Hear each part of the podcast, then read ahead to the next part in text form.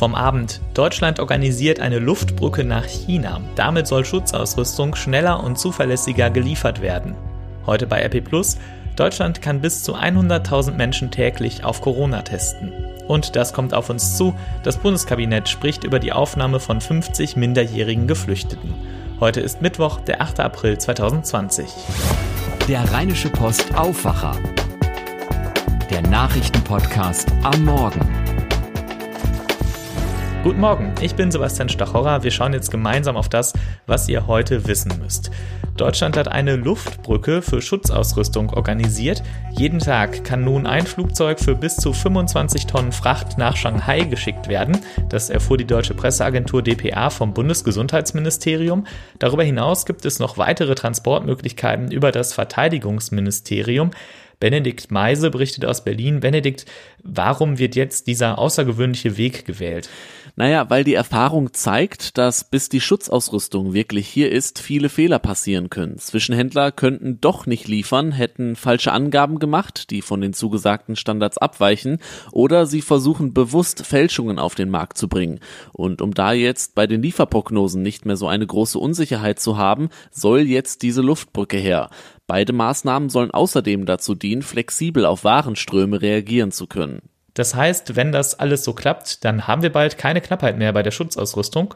Ja, genau, das zumindest ist der Plan, denn in China habe man Zugriff auf sehr große Kapazitäten von etwa 1000 Herstellern und alle stellen wohl normgerechte Ware her. Bedeutet, wenn die Schutzausrüstung dann kommt, will der Bund sie wie folgt verteilen. 85 Prozent gehen in den Gesundheitssektor, 15 Prozent sollen an die obersten Bundesbehörden und ihre Geschäftsbereiche gehen, also Bundespolizei oder beispielsweise technisches Hilfswerk. Aber auch die Produktion im Inland soll gefördert werden. Der Plan dazu, wenn Unternehmen die Produktion umstellen auf Schutzausrüstung, gibt es einen Investitionszuschuss. Vielen Dank an Dominik Meise in Berlin. Donald Trump hat der Weltgesundheitsorganisation WHO damit gedroht, die Gelder der USA an die Organisation einzufrieren. Bei einer Pressekonferenz im Weißen Haus sagte er zunächst, die US-Gelder für die WHO sollten auf Eis gelegt werden. Auf Nachfrage sagte er dann, Zitat, ich sage nicht, dass wir es tun werden, wir werden es untersuchen und die Beendigung der Finanzen prüfen. Trump wirft der WHO vor, es in der Coronavirus-Pandemie, Zitat, wirklich vermasselt zu haben und dass die WHO wahrscheinlich zu Beginn der Pandemie mehr gewusst hätte, als sie offengelegt habe. Die WHO sei außerdem, nochmal Zitat, sehr China-zentriert. Trump betonte auch noch einmal, dass die USA den größten Anteil zum WHO-Budget beitrügen. Blicken wir kurz auf die aktuellen Zahlen der Johns Hopkins Universität. Stand 6.30 Uhr sind weltweit 1,4 Millionen Infektionen nachgewiesen, knapp 400.000 davon in den USA. Insgesamt sind 82.000 Menschen an der Lungenkrankheit gestorben, mehr als 300.000 gelten als vollständig genesen. In Deutschland sind mittlerweile mehr als 2000 Menschen an Corona gestorben, in Frankreich sind es mehr als 10.000 und in Italien sogar mehr als 17.000. Aber immerhin, die Zahl der neuen Todesfälle lag dort gestern so gering wie seit mehr als drei Wochen nicht mehr. Gestern am späten Nachmittag hat Ministerpräsident Armin Laschet darüber gesprochen, wie die Rückkehr zur Normalität aussehen könnte. Er sagte, es werde Abstufungen und noch eine längere Zeit Schutzmaßnahmen geben müssen, so sei es denkbar, zunächst kleinere Läden wieder zu öffnen, sagte er dem Kölner Stadtanzeiger. Für die Frage, wann die Gastronomie wieder öffnet, könnte ein Kriterium der Schutz der Gäste und Mitarbeiter vor Ansteckung sein. Die 11 Millionen Einwohner der chinesischen Metropole Wuhan dürfen sich wieder frei bewegen. Die Stadt gilt als der Ort, in der im Dezember die Pandemie startete. Jetzt wurde der Verkehr dort wieder normalisiert. Zuvor waren die Beschränkungen sehr strikt gewesen. Andreas Landwehr berichtet für die DPA. Andreas, wie geht's den Menschen in Wuhan jetzt? Freuen die sich über die wiedergewonnenen Freiheiten? Also nicht wirklich. Bei den Bewohnern von Wuhan, mit denen ich gesprochen habe, war nicht wirklich ein Aufatmen zu spüren. Obwohl sie mehr als zwei Monate in ihrer Wohnung festgesessen hatten, wollen viele trotz aller Lockerungen nur vor die Tür gehen, wenn es unbedingt sein muss, oder nur im Wohngebiet oder im nächstgelegenen Park mal spazieren gehen oder mal einkaufen gehen. Die Angst vor dem Virus sitzt tief. Äh, sie trauen der neuen Lage noch nicht und fürchten, sich vielleicht jetzt bei Menschen anzustecken, die keine Symptome zeigen oder von außerhalb der Stadt kommen. Vielen Dank, Andreas Landwehr. Bevor es weitergeht, noch eine Nachricht von unserem Sponsor. Diese Episode des Aufwacher-Podcasts wird euch präsentiert von der Stadtsparkasse Düsseldorf, der als starker Partner der Region derzeit vor allem eins wichtig ist: die Lieblingsorte der Düsseldorferinnen und Düsseldorfer in der Krise zu retten. Mit dem Kauf von Online-Gutscheinen. Jetzt kaufen, jetzt retten, später einlösen. Macht mit auf www.sskdüsseldorf.de-gemeinsam. Gemeinsam kommen wir durch die Krise. Und damit zu dem, was ihr heute bei RP Plus liest. In Deutschland können immer mehr Menschen auf den Coronavirus getestet werden. Allein in der vergangenen Woche wurden mehr als 300.000 Tests durchgeführt, 80.000 davon in NRW und da geht sogar noch mehr. Bis zu 100.000 Tests pro Tag seien nach Angaben der akkreditierten Labore der Medizin möglich und trotzdem halten Experten es weiterhin für richtig, dass es klare Kriterien dafür gibt, wann jemand getestet wird.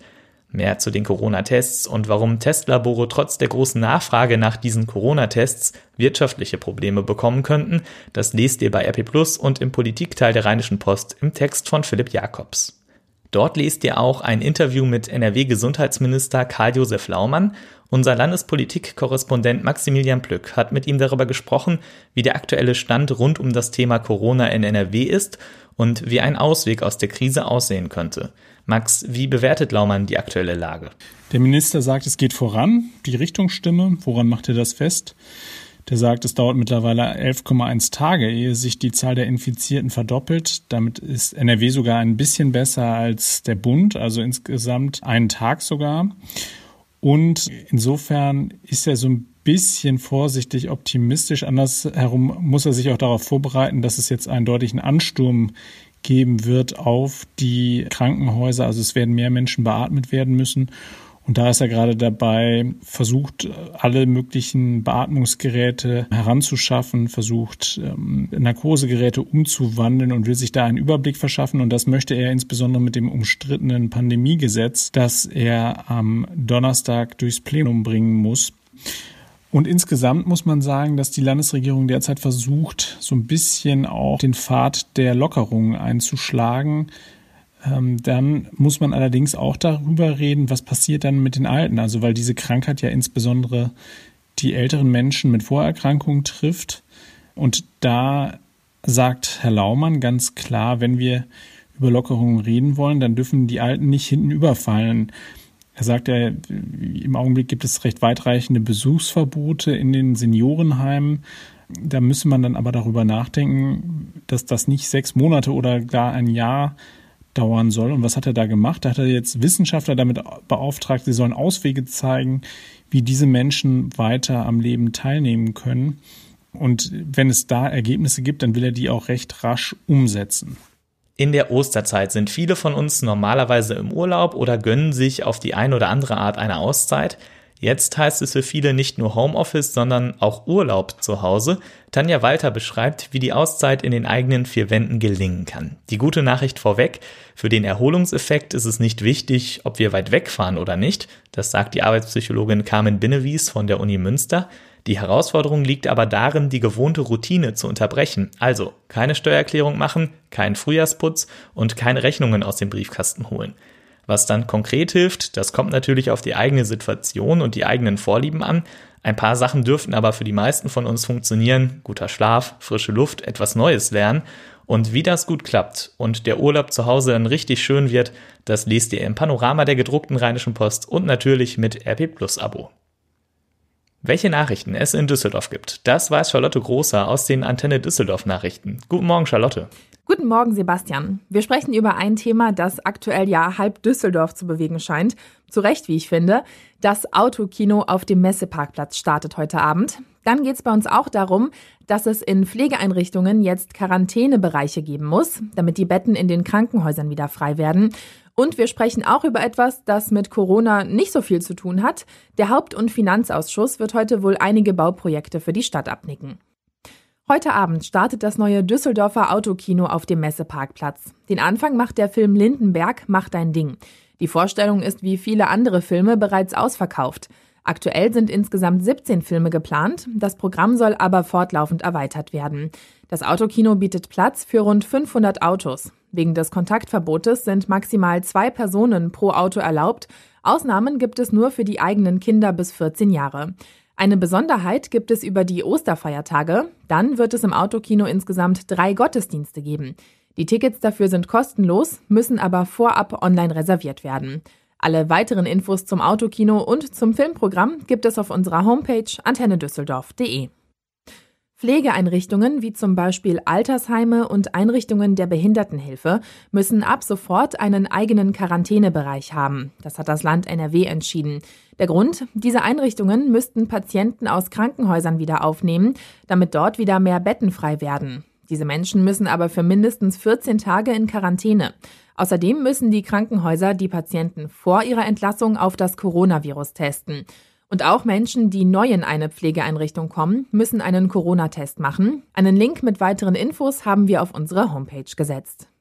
Nach wochenlanger Pause wegen der Corona-Krise tagen heute wieder die Politiker im Rathaus. Dabei stehen einige Eilentscheidungen an, die aus Sicht der Stadt nicht weiter aufgeschoben werden können.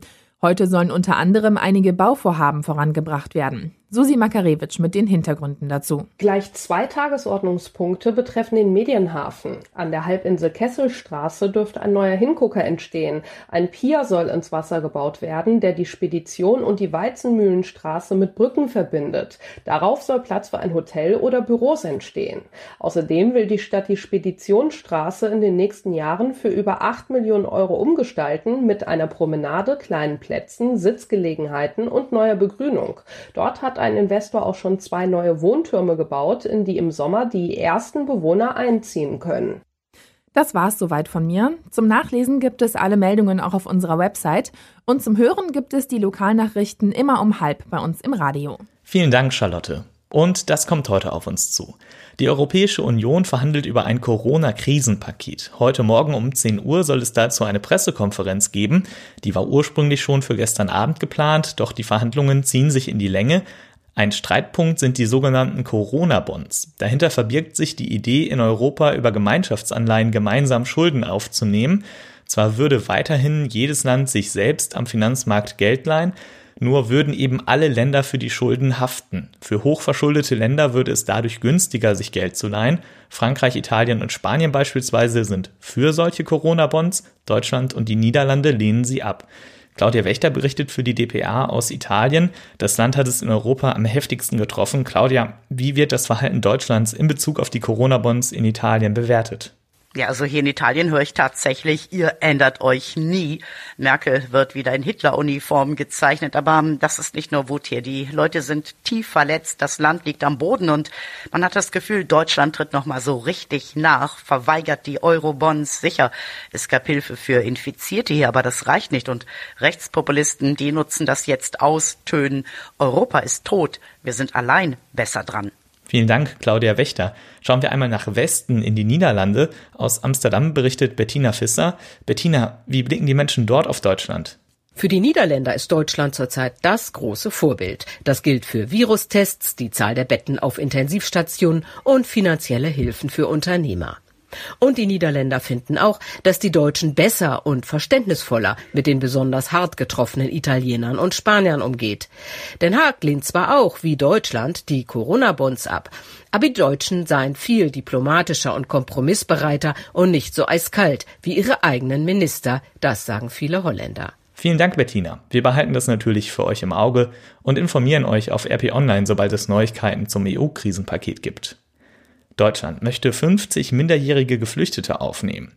Die Lager für Geflüchtete auf den griechischen Ägäisinseln sind überfüllt, die hygienischen Zustände schlecht und die Sorge wächst, dass sich dort das Coronavirus verbreiten könnte. Zumindest einige Kinder sollen nun von Deutschland und Luxemburg aufgenommen werden. Deutschland will 50 minderjährige Geflüchtete aufnehmen, Luxemburg 12. Das hat die DPA gestern erfahren. Demnach hat die Landesregierung in Niedersachsen zugesagt, dass die Kinder und Jugendlichen dort zwei Wochen in Quarantäne verbringen können. Heute soll das Bundeskabinett die Aufnahme beschließen. Die aktuelle Situation rund um das Coronavirus wirkt sich auch auf die Mobilität in Deutschland aus. Busse und U-Bahnen sind leerer als sonst, die Fahrpläne in vielen Städten ausgedünnt, Flugzeuge fliegen kaum noch und es sind auch weniger Autos unterwegs. Der ADAC hat in einer Umfrage untersucht, wie sich das Mobilitätsverhalten im Land ganz konkret geändert hat. Genauer weiß das ADAC-Sprecher Johannes Boos. Herr Boos, was ist bei der Befragung aufgefallen? Es macht sich bemerkbar, dass viele Arbeitnehmer im Homeoffice sitzen oder gerade nicht zur Arbeit gehen. Eine Fünf-Tage-Woche mit täglicher Hin- und Rückfahrt zur Arbeit oder zum Ausbildungsplatz absolvieren aktuell nur noch 32 Prozent der Befragten. Normalerweise sind es mit 66 Prozent mehr als doppelt so viele. 39 Prozent der Befragten gaben an, Wege zur Arbeit oder zum Ausbildungsplatz gar nicht mehr zurückzulegen. Viele Menschen fahren auch mit dem Auto zum Einkaufen. Konnten Sie da eine Veränderung beobachten? Ja, die Zahl der Einkäufe ist zurückgegangen. 40 Prozent der Befragten erledigen Einkäufe nur noch an einem Tag in der Woche. Da gibt's also den Wocheneinkauf im wahrsten Sinne des Wortes. Vor Ausbruch der Corona-Pandemie waren es nur 13 Prozent. Damals waren noch 85 Prozent mehrmals in der Woche zum Einkaufen unterwegs. Vielen Dank, Johannes Boos, Sprecher des ADAC. Und Tobias Jochem hat auch wieder etwas entdeckt. Nachricht von Tobi. Hey, ihr Lieben. Es gibt ja viele gute Gründe, um eine Gehaltskürzung abzulehnen. Ne? Wenn ich jemand fragt, hör mal, willst du nicht zum Beispiel 30% weniger verdienen? Sagt man in der Regel, nee, will ich nicht. Die englischen Fußballprofis haben aber einen sehr guten Grund dazu. Äh, die Liga hat die nämlich gebeten, hat gesagt, wie sieht's aus? Würdet ihr vielleicht 30% weniger Kohle nehmen? So insgesamt jetzt wegen Corona und so alles ein bisschen schwierig. Haben die Spieler gesagt, nee, würden wir nicht. Und zwar aus einem ziemlich guten Grund. Die haben nämlich vorgerechnet, wenn wir so viel Kohle weniger nehmen, dann entgehen dem Staat um die 230 Millionen Euro an Steuereinnahmen, die man ganz gut ins Krankenhaussystem zum Beispiel stecken könnte. Da ist was dran, ne? Ich muss das immer verarbeiten. Wie findet ihr die Nachrichten von Tobi? Schreibt uns doch euer Feedback an aufwacher.rp-online.de. Vielen Dank. Und damit schauen wir jetzt zum Abschluss auf das Wetter für NRW. Heute erleben wir noch mehr Frühlingswetter als in den letzten Tagen sowieso schon. Sehr viel Sonne, gegen Nachmittag gibt es ein paar lockere Wolken und dazu Temperaturen über 20 Grad, im Rheinland sogar bis zu 26 Grad. Nachts bleibt es trocken und kühlt auf 6 bis 12 Grad ab. Morgen bleibt es dann warm, zwischen 18 und 24 Grad sind drin. Es wird aber etwas bewölkter und es gibt auch leichten Wind. Am Freitag, Karfreitag, bleibt es auch trocken und zunächst sonnig. Im Tagesverlauf sind dann einige Wolken möglich, es bleibt aber bei um die 20 Grad. Das war der Rheinische Post Aufwacher vom 8. April 2020. Ich bin Sebastian Stochauer. Wir hören uns an dieser Stelle morgen früh wieder. Bleibt gesund und macht's gut.